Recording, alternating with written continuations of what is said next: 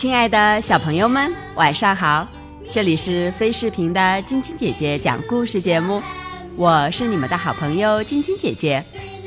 昨天的故事里讲到，拉帕奇收留了小雀鸟迪米特里。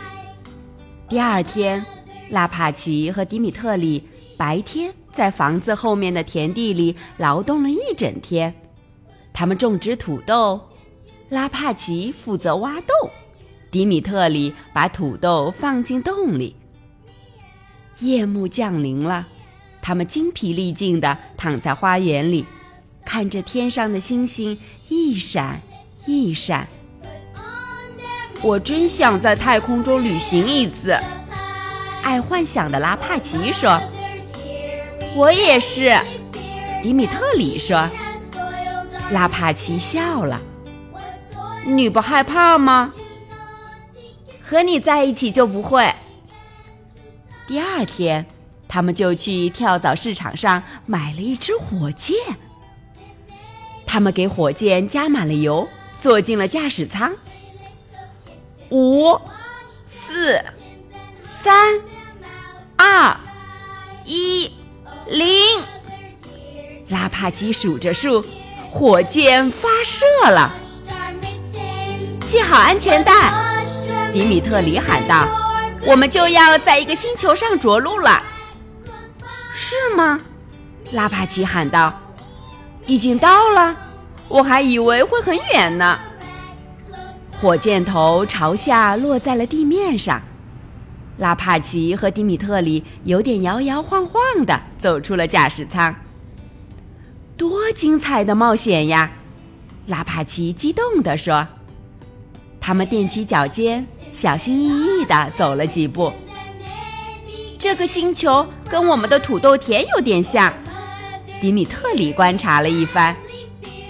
看，拉帕奇喊道：“一个外星人！”你好，鼻涕虫说：“这块土地真是不好走。”拉帕奇有点糊涂了。您会说法语？是的，鼻涕虫回答。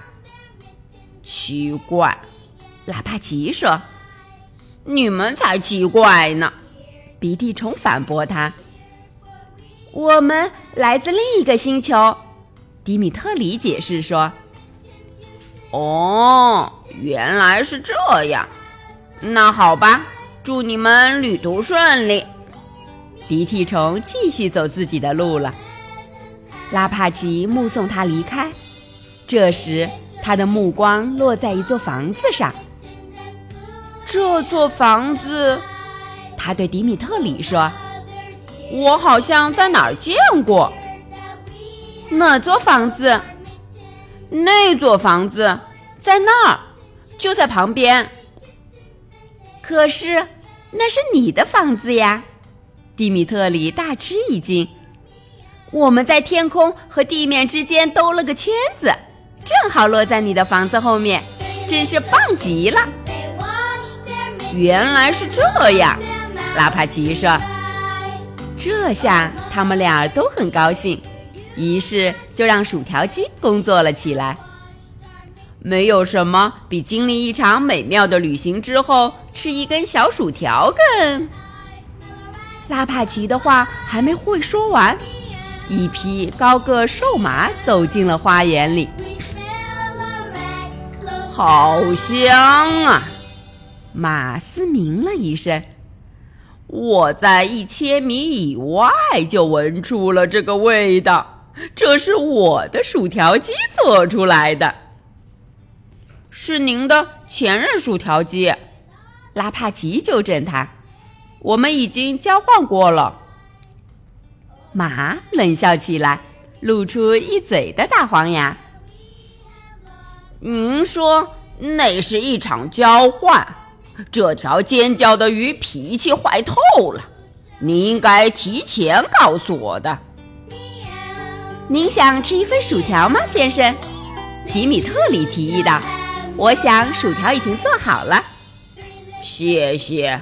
给我来双份，马回答道：“您的金丝雀看起来不错呀，把它给我吧，我们就两清了。”这绝对不行！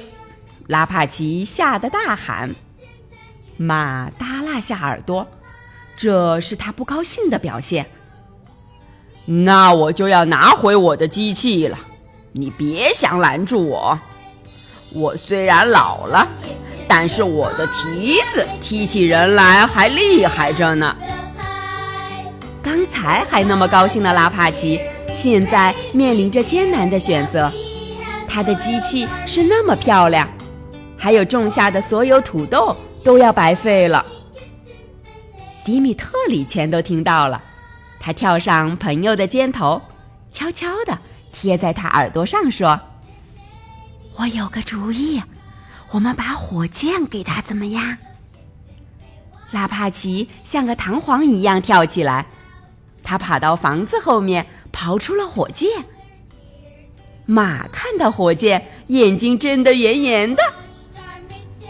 就在今天，我们趁着这支火箭去太空旅行了一趟。